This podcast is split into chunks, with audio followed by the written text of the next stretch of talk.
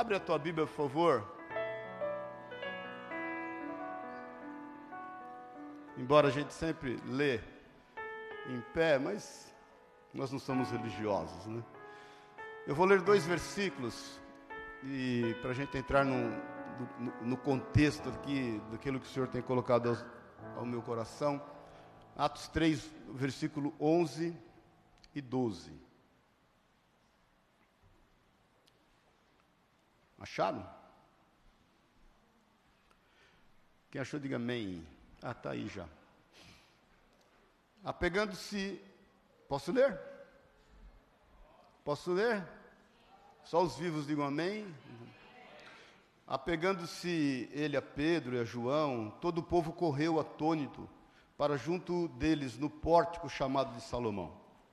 À vista disso, Pedro se dirigiu ao povo, dizendo: Israelitas, por que vos maravilhais disto? Ou por que fitais os olhos em nós, como se pelo nosso próprio poder ou piedade tivesse, o tivéssemos feito andar? Amém? Até aí. Vamos orar de novo. Pai querido, é a tua palavra. Nós nos rendemos ao poder e autoridade dela, consagramos esse tempo ao Senhor, levamos cativo todo o nosso entendimento diante da pessoa de Cristo Jesus e declaramos Espírito Santo de Deus. O Senhor tem a total liberdade. Este culto é para ti, foi promovido por ti e o Senhor nos reuniu aqui, Espírito Santo, a fim de que o Senhor cumpra em nós a tua vontade nesta manhã. É o que nós pedimos em nome de Jesus. Pai, obrigado por tudo que já temos visto e ouvido. Mas fala mais aos nossos corações. Nós temos sede e temos desejo de Ti, em Teu nome, Jesus. Amém e amém. Amém, queridos? Nós temos meditado, está meio alto o meu retorno aqui. Estou igual o Tim Maia toda vez, né? Há um retorno. Mas nós temos visto aqui, eu tenho compartilhado já, já há algum tempo, já passa de um mês, sobre o livro de Atos o grande mover e o agir do Espírito Santo de Deus através ali da vida dos irmãos. Eu sempre falo que essa igreja que a gente tem meditado em Atos, esses irmãos que se reuniam ali eh, como igreja, não é nada diferente de nós. Não existe uma igreja naquele momento e uma igreja agora, é a mesma igreja. Obviamente, nós muitas vezes nos referimos a essa igreja como igreja primitiva, né? como os primórdios da igreja, mas a igreja é a mesma, irmãos. O Espírito Santo é o mesmo. A Bíblia fala que Jesus é o mesmo ontem, hoje e será eternamente. O mesmo mover, o mesmo agir, os mesmos milagres estão dispostos a nós. É o, é o mesmo fluir do Espírito Santo de Deus. Alguns Teólogos, inclusive, e nós respeitamos a visão de cada um, até defendem que, eventualmente, alguns milagres eram só para aquele tempo e não para agora. Eu, particularmente, e tantos outros, né, não cremos desta forma. A gente crê no agir contínuo de Deus. O Senhor não ia se manifestar somente naquele tempo de uma forma e hoje, vamos falar a verdade, quando nós temos muito mais necessidades do que daquele tempo em relação a essa manifestação poderosa, grandiosa, marcante de Deus para a nossa geração, para a nossa vida. Deus não ia deixar isso somente ali reservado àqueles irmãos e não para nós. Esses irmãos, inclusive, foram edificados, solidificados. A gente tem meditado o quanto eles mudaram, o quanto eles foram transformados o quanto o caráter deles foi transformado, como eles começaram a agir de forma totalmente diferente a que agiam antes. Já temos falado muito acerca disso, mas eles não se reuniam mais por conta do medo, eles estavam dispostos a enfrentar desafios, sejam eles quais fossem, eles estavam dispostos a morrer por uma causa, o que não faziam antes da ressurreição e, e, e do mover, do batismo, do agir do, da intervenção, da condução do Espírito Santo a partir de Pentecostes. Nós meditamos aqui, estamos ainda no capítulo 3, tantas coisas profundas, maravilhosas, e, e, e esse trecho que nós lemos, a, acabaram de ocorrer um grande milagre, a porta formosa um, do templo, quando um coxo, na ida de Pedro e João, na hora nona, ou seja, às três horas da tarde, para oferecer sacrifícios ao Senhor no templo, eles se deparam novamente com esse coxo, que tinha 40 anos de idade, que estava lá, sabe-se lá quantos anos, todos os dias pedindo esmola, e todos os dias Pedro e João iam no templo, mas eles nunca perceberam aquele moço daquela forma. E de repente, como meditamos na semana passada, eles se deparam com aquele moço, algo chama a atenção deles de forma diferente ao que corriqueiramente acontecia, eles são tomados por ousadia e algo profundo que eu ainda falei na semana passada, quando eles param diante daquele moço pedindo a eles dinheiro, eles olham para aquele moço e falam: aquilo que você pede eu não tenho, mas que eu tenho eu te dou, e diz assim: olha para nós. E eu te lembrei, quero te lembrar de novo a profundidade disso, querido, quando da responsabilidade que nós temos de olhar para aqueles que estão precisando e ouvir as suas necessidades sem que eles ao menos falem e saber que aquilo que eles estão pedindo é pouco pelo que eles precisam, porque ele pedia só dinheiro, mas ele precisava ser curado, mas da nossa ousadia de poder olhar para as pessoas e dizer: olha para nós, veja o nosso testemunho, veja como nós cremos, perceba como nós nos comportamos, entenda que houve mudança na nossa vida, entenda que o nosso caráter foi transformado, entenda que Cristo habita em nós, entenda que o Espírito Santo habita em nós, olha para nós. E o quanto é responsabilidade nossa, no meio em que nós vivemos, dar esse testemunho e não passar despercebido nos lugares em que nós frequentamos, sem que as pessoas não sejam chamadas a sua atenção para a nossa vida. Porque em nós há um novo modo de vida. Cristianismo é um modo de vida, não é uma moda, não é um modismo, não é andar politicamente correto. Cristianismo é andar biblicamente correto. Amém, irmãos? E outra coisa profunda e importante que ainda meditamos na semana passada, isso é só uma, uma introdução, eu olho para nós como quem diz assim: nós juntos somos perfeitos, separados não. Pedro chama a atenção daquele homem e fala: Olha, eu completo ele que me completa, que completa ao outro, que completa ao outro, que completa ao outro, que completa ao outro. Nós temos que aprender a nos olhar como corpo, irmão. O que falta no irmão que está sentado do teu lado, sobra no que está da tua frente. E, consequentemente, na tua vida. E é muito cruel quando nós olhamos para quem quer que seja e, e, e a gente exige dele tudo o que queira satisfazer os desejos dos nossos corações. Isso é cruel. É por isso que existe pai e mãe. Eu não sei vocês, mas eu, quando era pequeno, os meus pais tinham o, o, o mau hábito, eles falavam para mim e para o meu irmão assim: de quem você gosta mais, do papai ou da mamãe? Eu, alguém é dessa geração? Hoje em dia já não, né? De quem você gosta mais? Do, acho que né, essa geração nossa, né, dos jovens, né, ouviram isso muitos dos nossos pais. E sabiamente, tanto eu como meu irmão, a gente falava dos dois. Porque eu sempre olhei os meus pais entendendo que um completava o outro.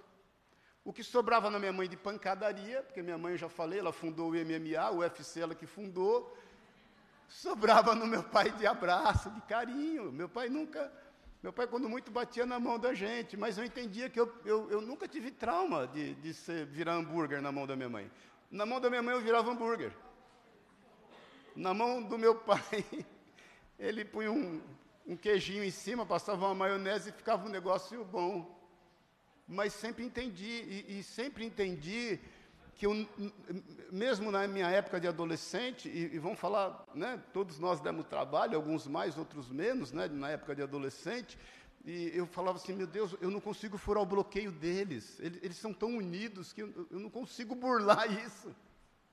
Então, irmãos, é cruel quando você exige de uma pessoa tudo que e, e toda perfeição para poder satisfazer as suas ansiedades, os seus desejos. Nós temos que nos olhar como corpo.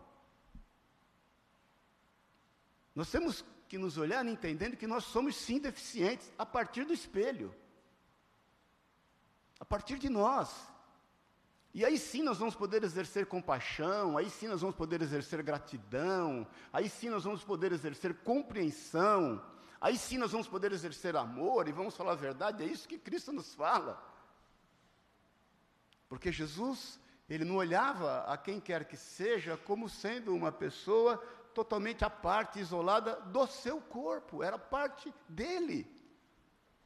Por isso que Paulo diz que nós somos membros de um só corpo. Então, é profundo isso quando Pedro e João, eles dizem para aquele coxo: olha para nós. E a Bíblia diz que, então, eles ousadamente falam: levanta, anda. E aquele homem levantou e não só andou, a Bíblia diz que ele saltitou, ele saiu saltitando, dando pirueta, estrela, cambalhota, e foi junto louvar a Deus. E a palavra de Deus diz que então, em função desse milagre, dessas coisas acontecerem, até porque todos conheciam aquele homem, ele tinha 40 anos, todos os dias era levado ali, pedia esmola, quantas pessoas tinham dado esmolas para ele, e aí a Bíblia diz fluiu uma grande multidão. E quando afluiu uma grande multidão, é esse trecho que nós lemos. Aí chegamos onde nós lemos, que é o que eu quero refletir com você hoje. No versículo eh, 11, ele diz assim: Apegando-se ele a Pedro e todo o povo, né, ele, ele, se junta a Pedro e João, quer dizer, e todo o povo correu atônito para junto deles no pórtico chamado Salomão, e à vista disto, Pedro se dirigiu ao povo. Era tanta gente, irmãos, que dois mil, naquele momento, se entregaram a Jesus. Imagine quantas pessoas tinham eh, israelitas. Aí Pedro fala: Por que vos maravilhais disto? E por que fitais os olhos em nós, como se pelo nosso próprio poder e piedade tivéssemos feito isto, feito ele andar? Então Pedro está dizendo assim: Olha, por favor, tire os olhos de nós, põe os olhos no Senhor. A glória não é nossa, a glória é de Jesus. É esse em nome de Jesus, é em Cristo que eu estou te falando, que foi Ele quem operou o milagre nessa vida. Tire de nós a atenção. E aí, antes da gente meditar, e eu não vou meditar hoje, quero falar semana que vem, sobre o discurso de Pedro, que fez com que mais duas mil pessoas se entregassem ao Senhor. O que eu quero meditar com vocês aqui era a segurança que Pedro tinha naquilo que ele falava. É o como Pedro se expressava, não estou falando de um homem culto, indouto, porém conhecia as Escrituras, e era tomado pelo Espírito Santo de Deus, e, e, e passava uma segurança para que as pessoas percebessem, e, e não só percebendo, começassem a crer como ele cria. E ele começa a se relacionar, irmãos. Eu, eu, eu quero que você entenda, em nome de Jesus, o quanto o Espírito Santo efetua em nós mudanças que são radicais o quanto, diz a palavra de Deus em 1 Coríntios, que Paulo fala, que Deus chamou as coisas loucas desse mundo para confundir as sábias. E o como Pedro começa a se relacionar com tudo que está ao seu redor a partir das suas seguranças, até porque antes ele se relacionava com tudo que estava ao seu redor a partir das suas inseguranças. E muitas vezes nós maquiamos as nossas inseguranças como se segurança fossem a fim da gente não se expor tanto. E eu quero meditar isso com você, essa mudança radical na vida de Pedro, e, e, e o como as inseguranças dele o levaram a um fato que foi terrível na vida dele. Não precisa abrir, mas até para a gente ganhar tempo, é, em, depois eu quero que você leia Mateus 26 e Lucas 22, que falam do mesmo fato, que é quando Jesus está reunido com seus discípulos na noite anterior ali, onde ele foi preso, e ele celebra com eles a Páscoa e institui junto com eles a primeira ceia. Jesus, se você ler de João 14 em diante, você vai ver Jesus falando aos seus discípulos naquele momento. Mas Mateus 26, com mais detalhes inclusive, Lucas 22 fala o que realmente estava acontecendo ali, o que Jesus estava falando e qual era o agir dos discípulos. Lá em Mateus 26, e eu gostaria muito de, de ler todos os textos, eu separei ele aqui, mas eu quero. Aliás, eu vou ler só esse, essa primeira parte, é, para a gente ganhar tempo, mas Mateus 26, 31 a 35, os outros são mais longos um pouquinho, mas esse, esse primeiro não é tão longo. Eu quero que você comece a entender o que estava acontecendo ali, o como Pedro vai se manifestando só em função das suas inseguranças e que isso e o que isso o levou. 31 diz assim: Então Jesus lhe disse: Esta noite todos vós vos escandalizareis comigo, porque está escrito: Ferirei o pastor e as ovelhas do rebanho ficarão dispersas. Mas depois da minha ressurreição irei adiante de vós para a Galiléia. Disse-lhe Pedro: Ainda que venhas a ser um tropeço para todos, nunca será para mim. Olha a conversa de Pedro. Replicou-lhe Jesus: Em verdade te digo que nesta mesma noite, antes que o galo cante, tu me negarás três vezes. Versículo 35: Disse-lhe Pedro: Ainda que me seja necessário morrer contigo, de nenhum modo te negarei. E todos os discípulos disseram o mesmo. Sabe como Pedro maquia e disfarça a sua segurança? Com presunção. Irmãos, eu quero que você fique meditando em algumas atitudes de Pedro, mediante a atitude de ousadia e intrepidez que ele passa a ter a partir do agir do Espírito Santo de Deus na vida dele. Porque muitas vezes, nós podemos falar a verdade aqui, amém, irmãos? Amém. Você não vai se ofender, né? Mas muitas vezes nós disfarçamos as nossas inseguranças com presunção. Presunção tem destruído casamentos, querido. Porque muitas vezes, tanto o marido como a mulher se fecham nas suas dificuldades e dizem assim: nós não precisamos de ninguém, nós vamos resolver sozinhos os nossos problemas. Presunção tem, tem, tem destruído carreiras profissionais porque ele fala: não, não tenho que compartilhar com ninguém, porque o ambiente corporativo é um ambiente muito delicado, e na medida que eu compartilho as minhas dificuldades ou as minhas fragilidades, eu posso estar sujeito a perder a minha posição. Eu já vi gente não querendo indicar pessoas mais competentes a ele para um cargo próximo dele, com medo de perder a sua posição. Insegurança disfarçada de presunção. A presunção faz com que nós possamos dizer: não, não preciso de ninguém, eu me basto.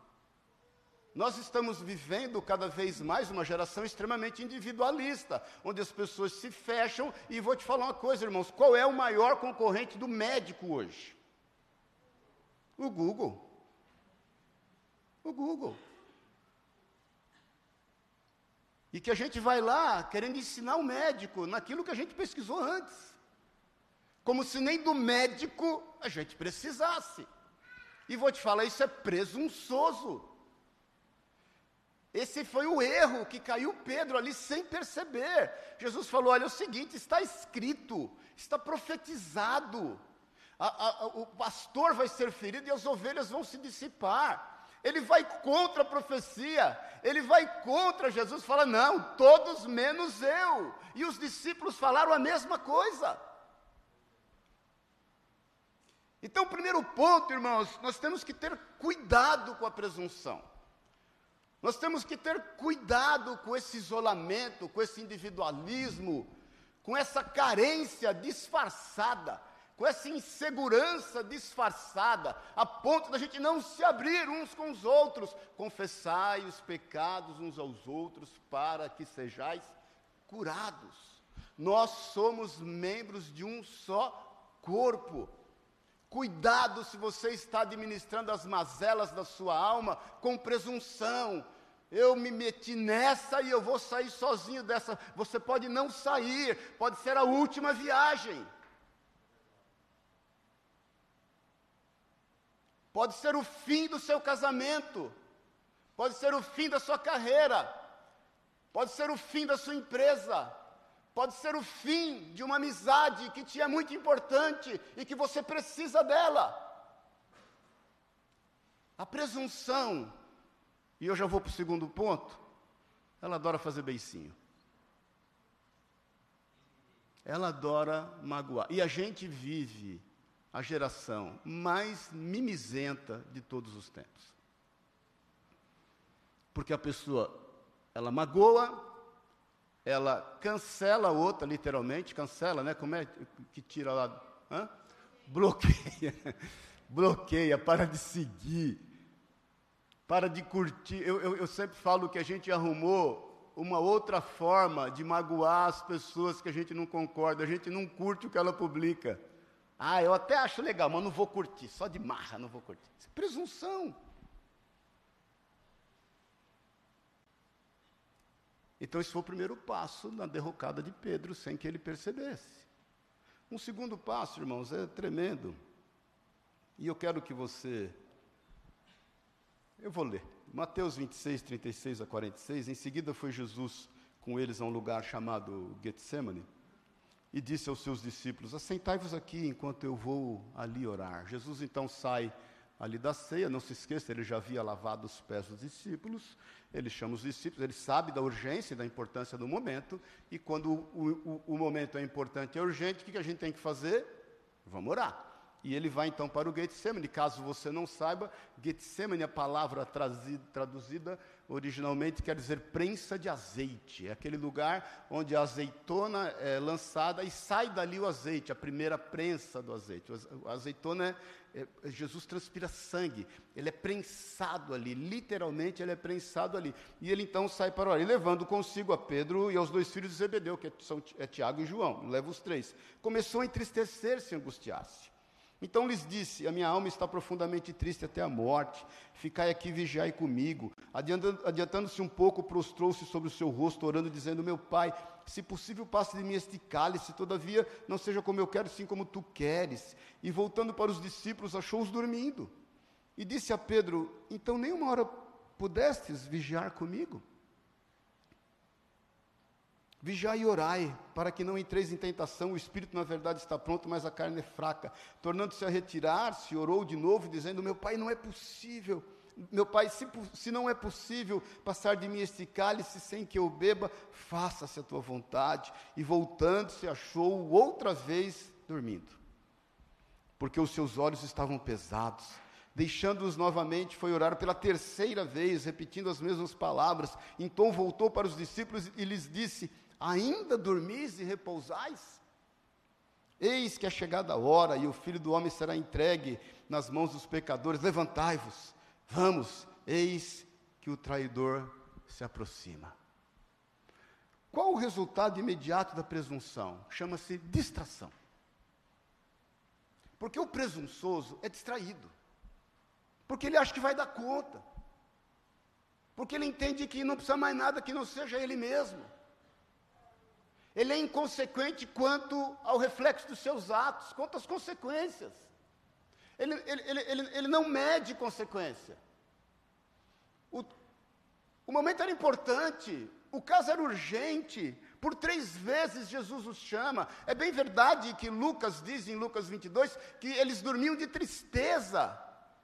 O que nos leva a entender que a presunção que leva ao isolamento leva também à tristeza, leva também à depressão leva uma ferida de alma, leva um sentimento de perda constante, de algo que nunca poderá ser reposto.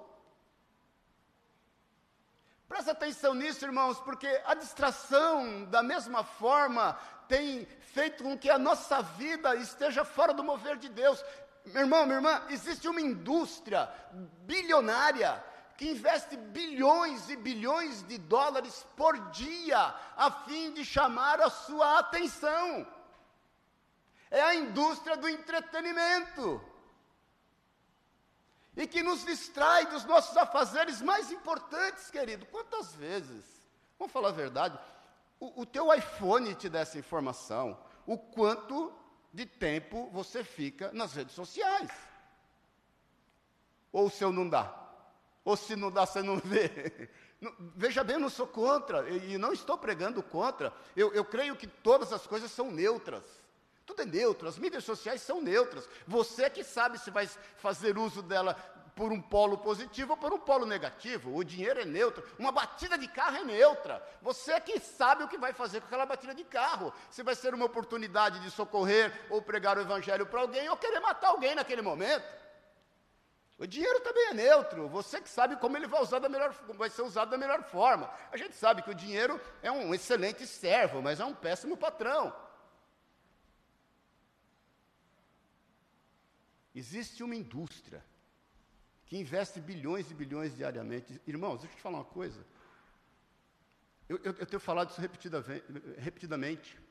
Nunca precisou tanto de homens e mulheres posicionados como nessa geração. Que tem foco, que tem posição, que sabem aonde vão, que sabem de onde vieram, aonde vão e, e, e com certeza quem são. A distração rouba a sua identidade. A distração sem que você perceba que nós, percebamos.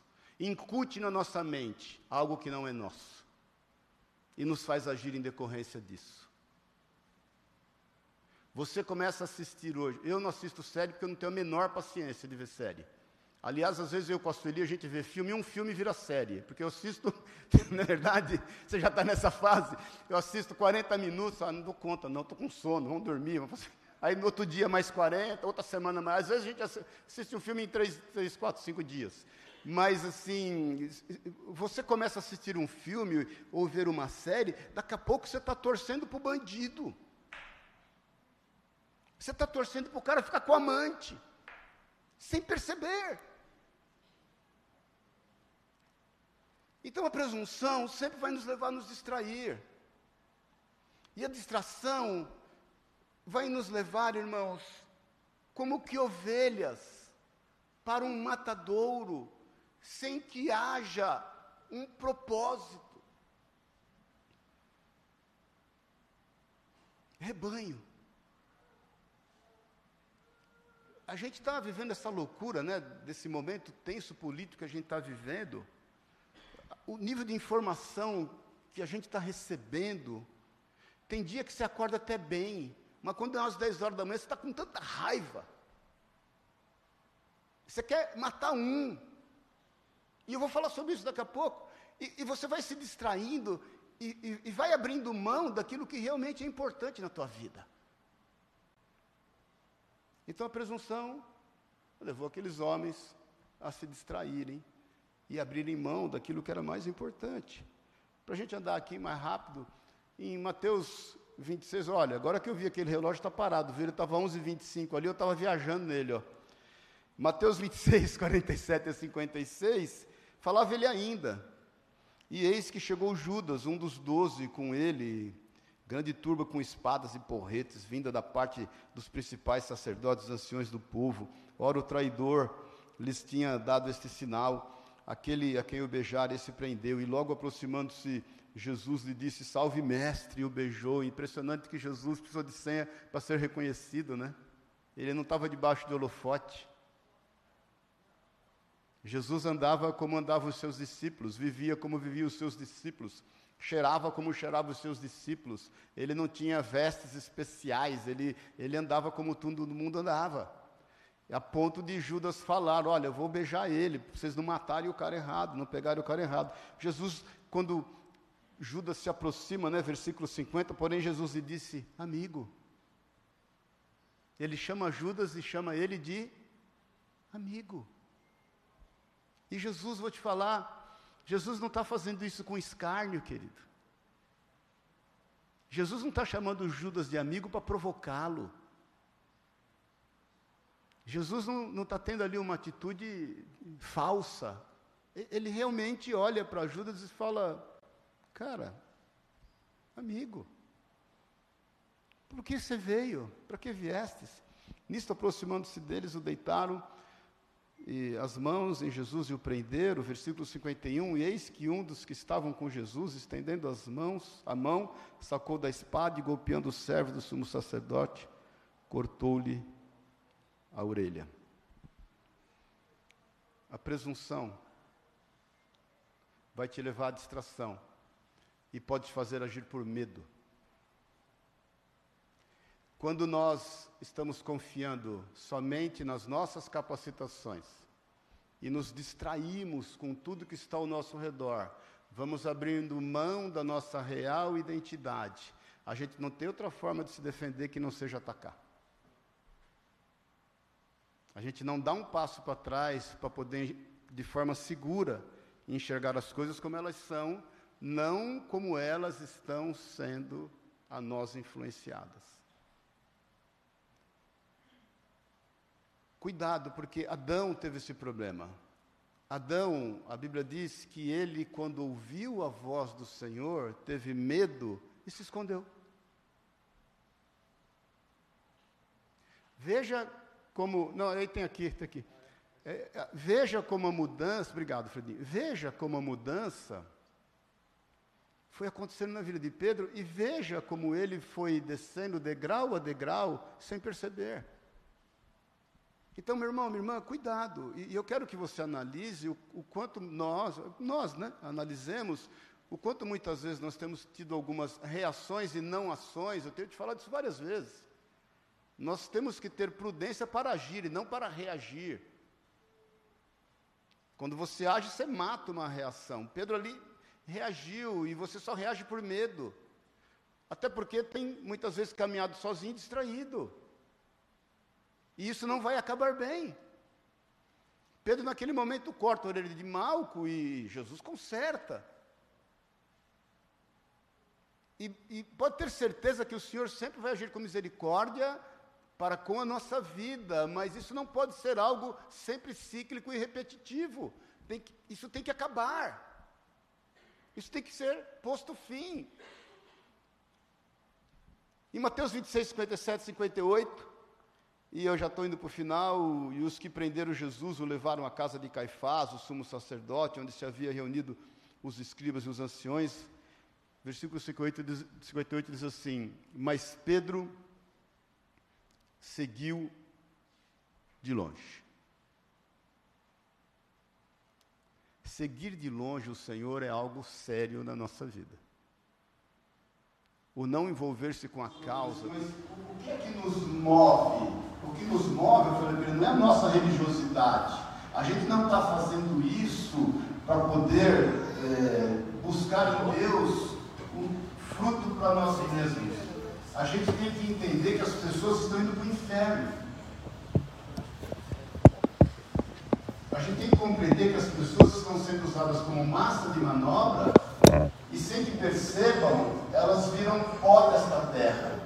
E não se esqueça, está escrito lá quando o Senhor sentencia a serpente, que a serpente comeria do pó desta terra. São vidas que passam pela vida sem viverem, elas só existem e não vivem. Nunca foi necessário pessoas posicionadas para olhar para essas pessoas e poder dizer: Jesus te ama, isso é a causa. Porque senão, irmãos, a gente vai só seguir Jesus de longe a gente só vai entender que é bacana e que de certa forma nós estamos guardados e vai fazer bem para nós. E a gente vai com isso escondendo os nossos talentos, até porque o medo age anterior a seguir de longe. Eu, por medo de me expor, com medo de compartilhar a minha opinião, com medo de ser percebido de forma diferente, eu vou seguindo de longe, eu vou agindo politicamente correto, eu vou abrindo mão de alguns conceitos bíblicos. Amém, irmão? Não vou nem aprofundar. Mas em Lucas 2, já é o, o penúltimo passo, 52, Lucas 2, 22, perdão, Lucas 22, 54, 55, então prendendo, o levaram, introduziram a casa do sumo sacerdote, Pedro seguia de longe, Lucas relata a mesma coisa de Mateus, e quando acenderam fogo no meio do pátio, juntos se assentaram. Pedro tomou lugar entre eles. Sabe onde vai dar isso? Companhias erradas. Hoje, irmãos, a gente está tão nichado, tão nichado, que a gente não suporta ouvir, ouvir alguém que pensa diferente da gente. E deixa eu te falar, você só chegou até aqui e você só cresceu e você só amadureceu por conta desses desafios de conviver com pessoas que pensam diferente de você. Meu filho mais velho, o Felipe, que está com 41 anos, quando eu levei ele na escola a primeira vez e, e deixei ele lá na fila, ele magrinho, fraquinho, pus ele na fila, de trás já deu um tapa na orelha dele. O da frente já deu um cutucão. Imagina, eu queria ir lá e, né? Quem é aqui? Mas eu, ao mesmo tempo eu parei, pensei e falei, é, é, ele vai ter que aprender os próprios passos. Ele vai ter que aprender com a vida. Com a vida. Alguns de nós aqui né, fomos dessa geração, eh, somos dessa geração. Você voltar chegando para cá, você aprende de novo. E vamos falar a verdade, você ficou com o couro duro. Porque nesse momento, querido, em que Pedro está se assentando com aqueles que jogavam sorte sobre a veste de Jesus, ele buscou se disfarçar, disfarçando de novo a sua insegurança com quem ele poderia Esconderam. Cuidado se você tem andado com pessoas e não tem feito a diferença na vida delas. E não tem feito com que elas mudem de atitude. Cuidado que quando andamos com pessoas, nós estamos agindo como elas agem. E fazendo como elas fazem. E rindo do que elas riem. E escarnecendo do que elas escarnecem. Bom dia, paz do Senhor. Isso tudo resultou no quê? Pedro negou Jesus. Pedro negou Jesus. Lucas 22, 56, entre mentes, uma criada vendo assentado, junto com esses caras, perto do fogo, fitando, disse: Esse também estava com ele. Mas Pedro negava, dizendo: Mulher, não o conheço. Isso ocorreu por três vezes. Eu quero te levar a refletir o quanto é possível mudanças na nossa vida. O quanto o Espírito Santo está disponível para que a gente seja transformado, dê os devidos frutos. O quanto algumas coisas, sem que a gente perceba, vão se entranhando na nossa vida até o ponto de a gente negar Jesus, literalmente se afastar da sua vontade. Irmãos, foram passos assim que ele não percebeu, facinho, foi presunçoso, se distraiu, teve medo, se viu de longe, companhias erradas, levou o Senhor. Para honra e glória do Senhor, a história não terminou aí. Para honra e glória do Senhor, Jesus agiu com a sua misericórdia. Porque diz assim em Lucas 22, 61 e 62, logo na sequência, então, voltando-se o Senhor, fixou os olhos em Pedro. Quando o galo canta, a terceira vez, Pedro se lembra. Ele, ele, ele reflete acerca de todas as suas atitudes. E de repente, ele está olhando para um canto para outro, os olhos dele se fixam em um olhar o olhar de Jesus. Aí eu te pergunto: você já parou para pensar a intensidade desse olhar?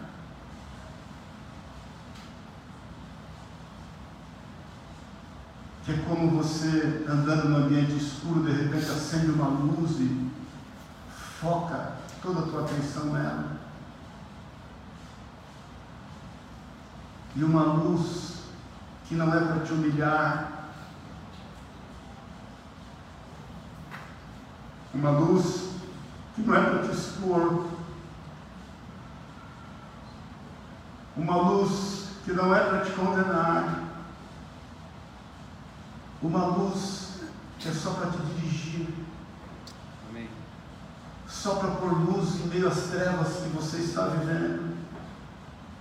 Em meio às consequências dos seus erros humanos uma luz que simplesmente acende a fim de te chamar a atenção e dizer para você: ainda tem jeito.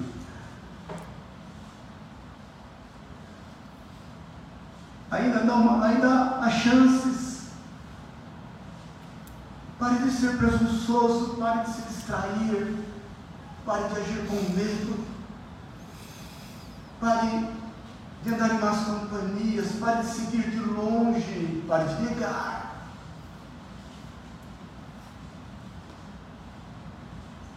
Versículo 62 diz: Então Pedro saindo ali, antes, perdão, então voltando-se o Senhor fixou os olhos em Pedro, e Pedro se lembrou da palavra do Senhor, como lhe dissera hoje três vezes: Me negarás antes de cantar o galo. Então Pedro saindo dali chorou amargamente.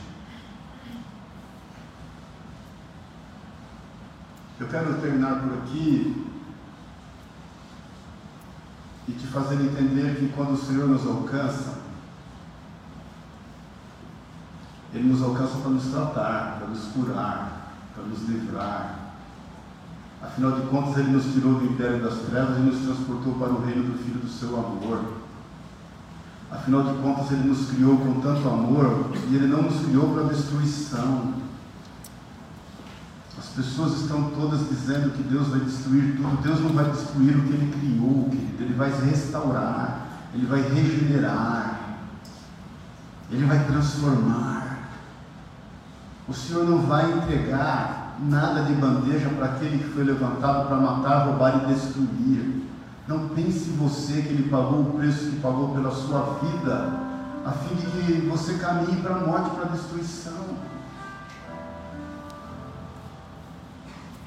Quando o olhar do Senhor nos alcança, Ele gera em nós arrependimento, Ele não gera em nós remorso,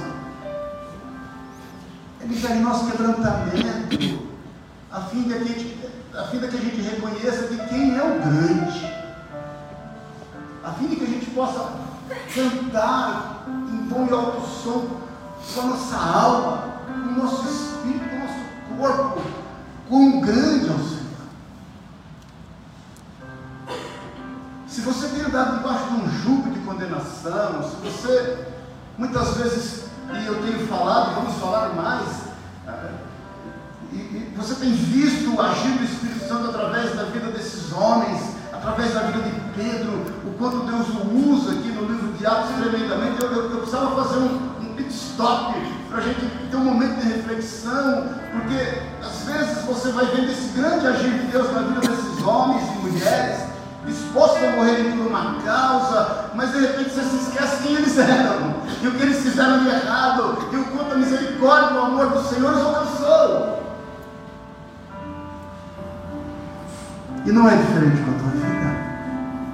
O que eu quero que você entenda essa manhã, em nome de Jesus, é que seja retirado da tua vida todo o peso. Tudo que quer tenazmente te assediar, a fim de que você, inclusive, chegue num momento e fala: já que eu não dou conta, eu abro mão, não quero mais. Me faz mal porque eu não consigo andar na mesma velocidade. Não, meu irmão, vamos ajustar o passo. Vamos ajustar o passo para que a gente possa andar juntos. Vamos ajustar os, os passos para que a gente possa usufruir das mesmas coisas, andar na mesma direção, caminhar no mesmo propósito e saber que o Senhor é quem vai, pelo Espírito Santo, nos fazer andar no ritmo que Quando aqueles olhos do Senhor alcançam Pedro, Pedro sai chorando amargamente. Eu quero que você saiba que 1 Coríntios 15, 5, a Bíblia diz que após a sua ressurreição, o primeiro que Jesus foi buscar foi Pedro.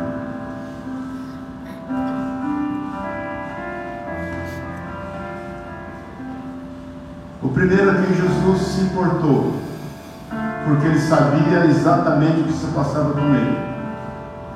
Ele sabia o ferro de amargura que aquele homem estava vivendo. Foi Pedro. Se você consegue entender e refletir a intensidade daquele olhar e o quanto aquilo foi importante na vida de Pedro, gerando a ele arrependimento, gerando a ele quebrantamento, gerando a ele reflexão. Imagine como foi o encontro. Se o olhar foi intenso,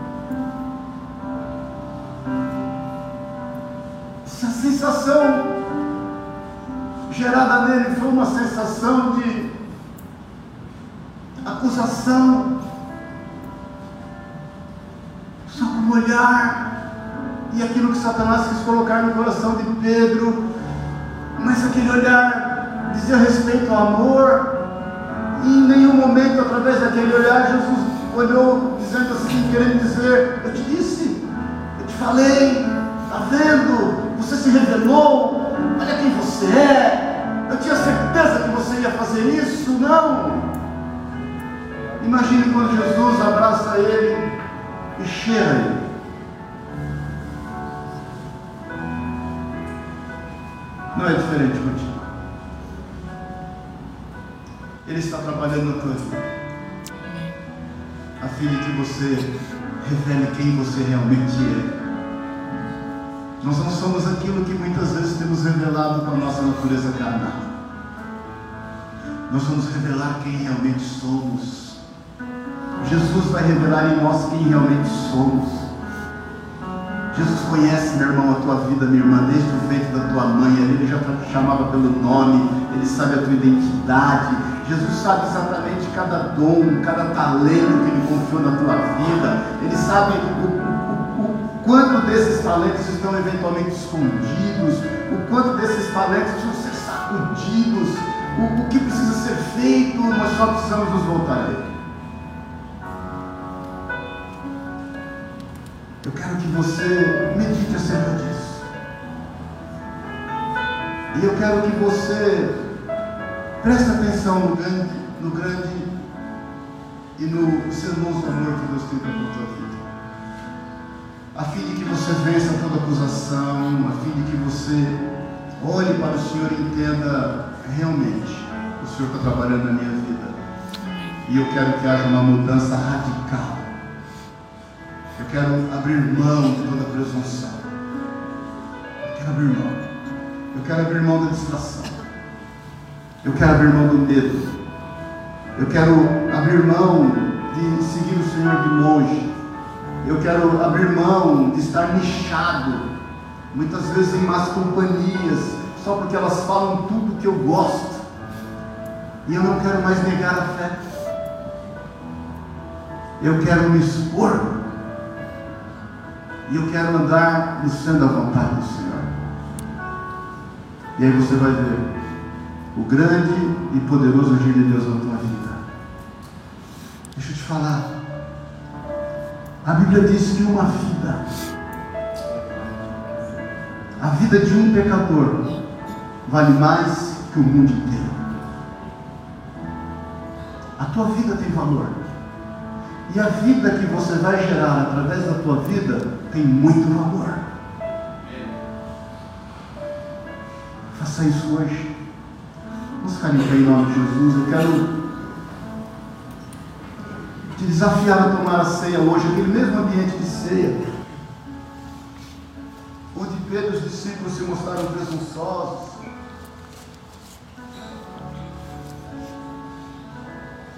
Naquele mesmo ambiente, na sequência, onde eles agiram distraídos, com medo, longe, andando lixados em umas companhias. Eu quero te desafiar a tomar a ceia hoje, fortalecido e crendo numa mudança na sua vida através da sua vida.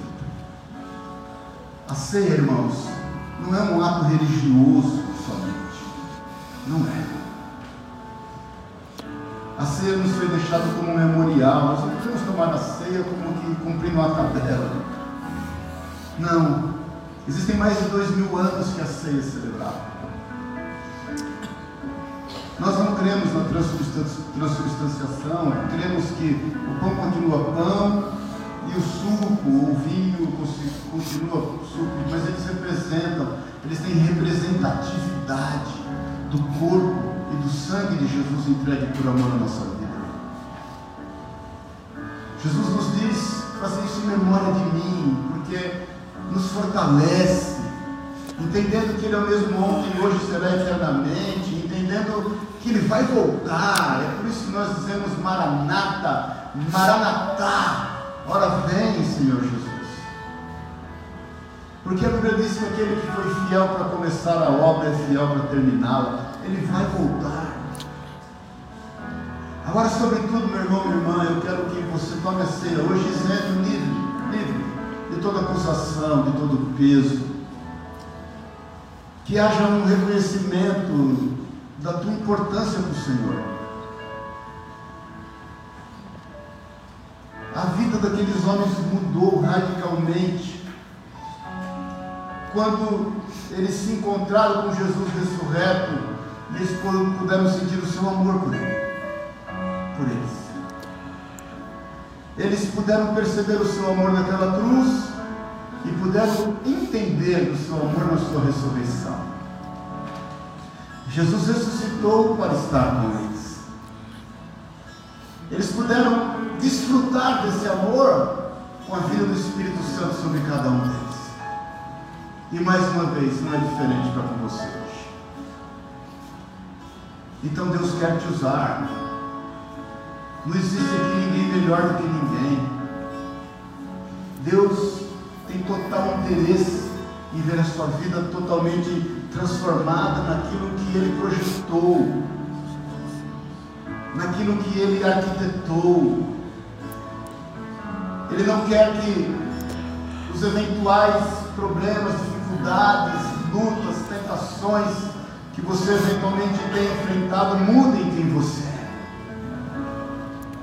Ele concebeu você de forma original.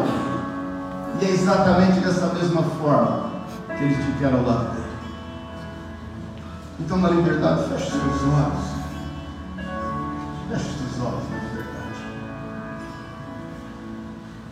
Quero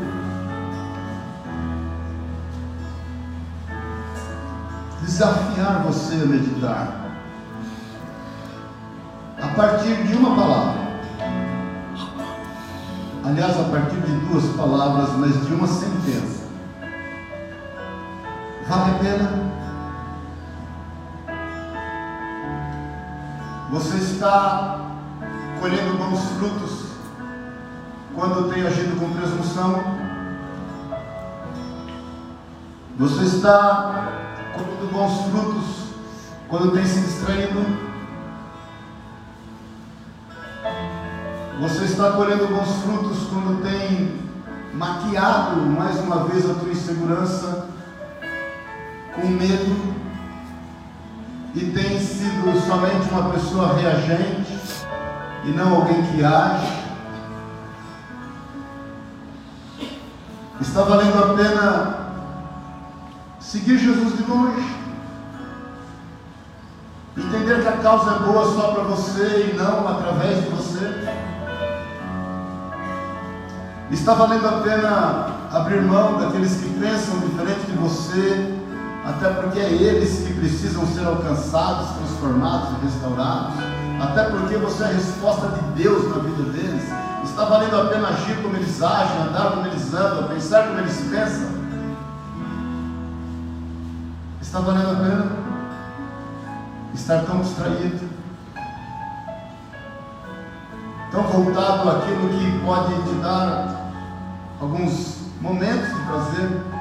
Só para você se desligar da tarefa mais importante da sua vida, que é tirar a vida de um pecador do inferno.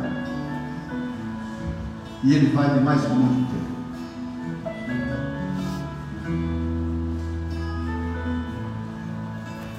Não permita que nenhum olhar de acusação, nenhuma sentença de morte assole a tua vida. Assim como Pedro Graças a Deus e a misericórdia de Deus, a vida dele não chegou ao fim naquele momento. Jesus olhou. E após três dias, depois da sua ressurreição, Jesus o abraçou.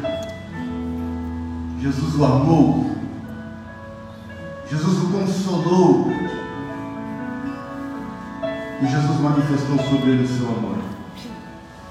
Você vai celebrar a ceia hoje com a plena convicção de que Ele te ama,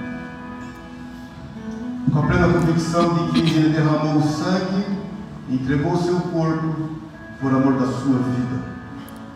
Você vai tomar a ceia hoje com a plena convicção de que Ele quer te usar, quer te usar a partir da sua casa, quer te usar no seu ambiente de trabalho, Ele quer te usar no seu meio social.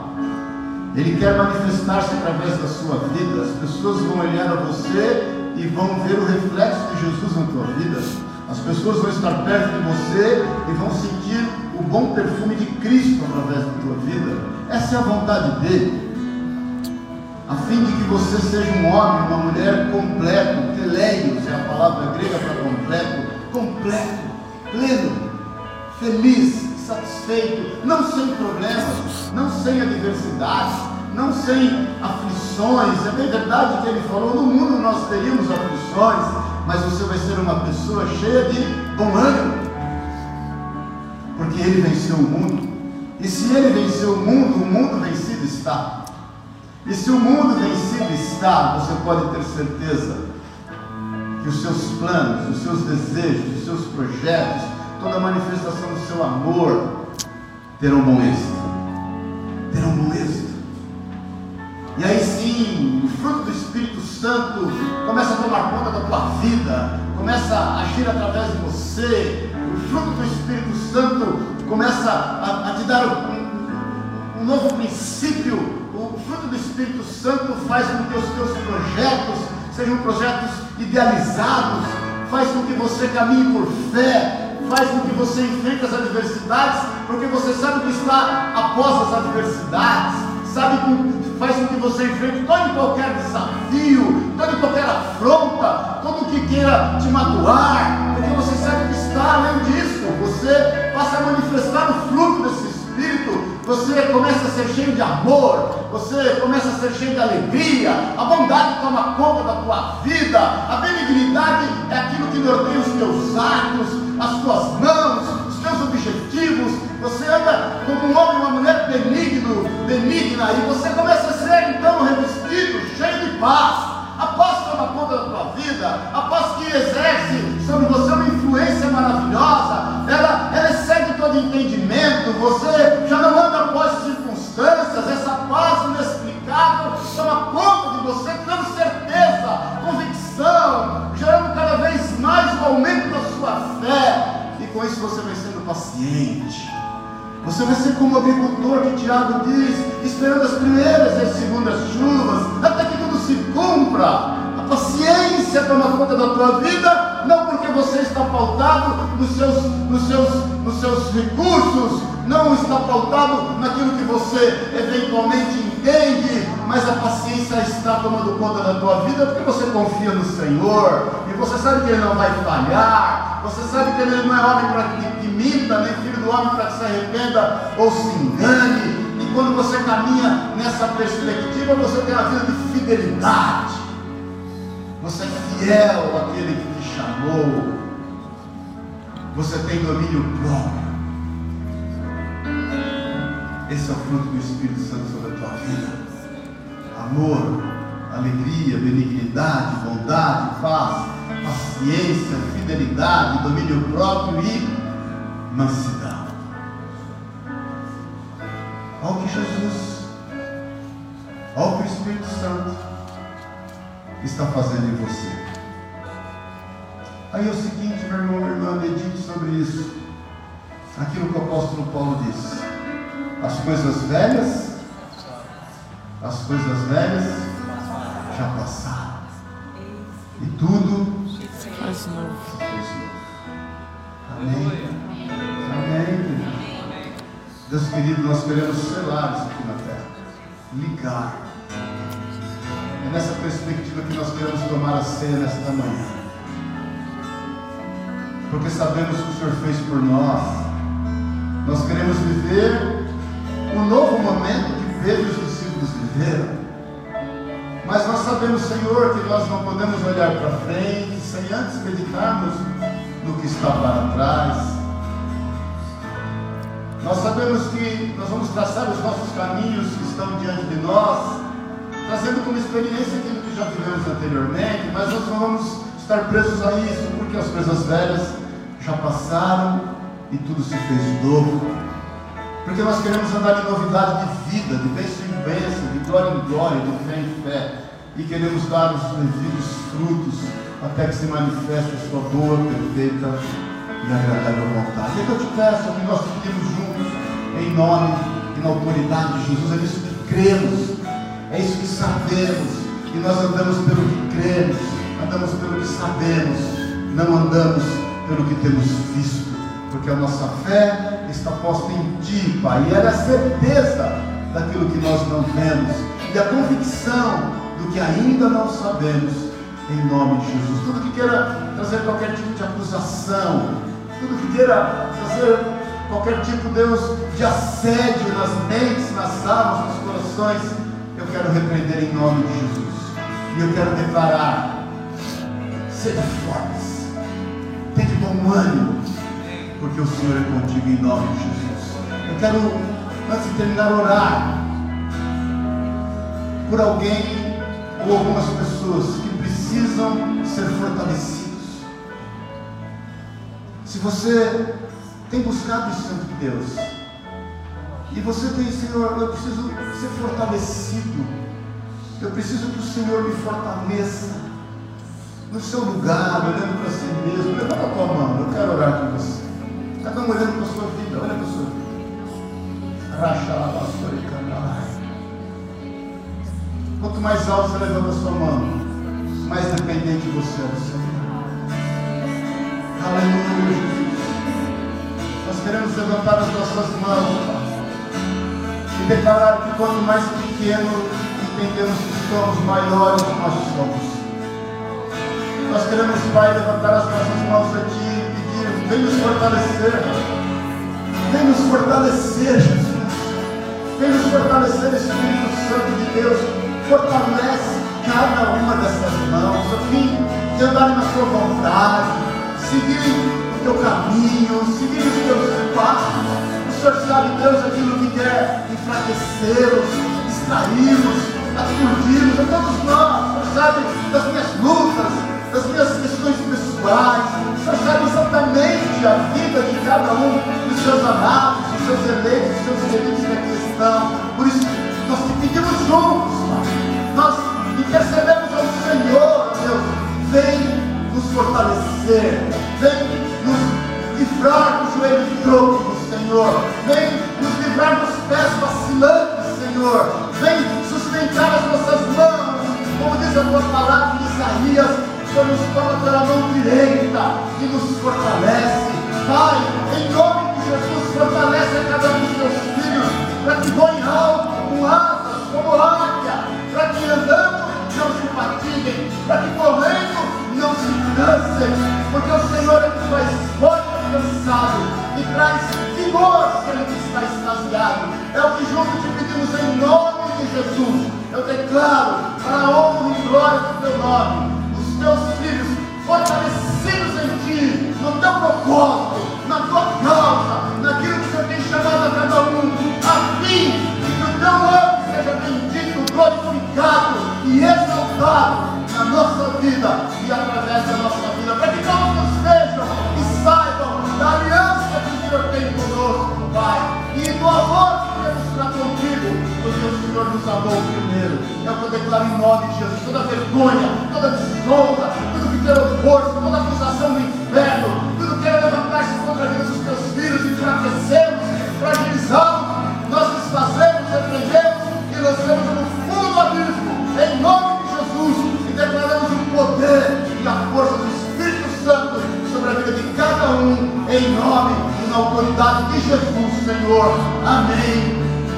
amém.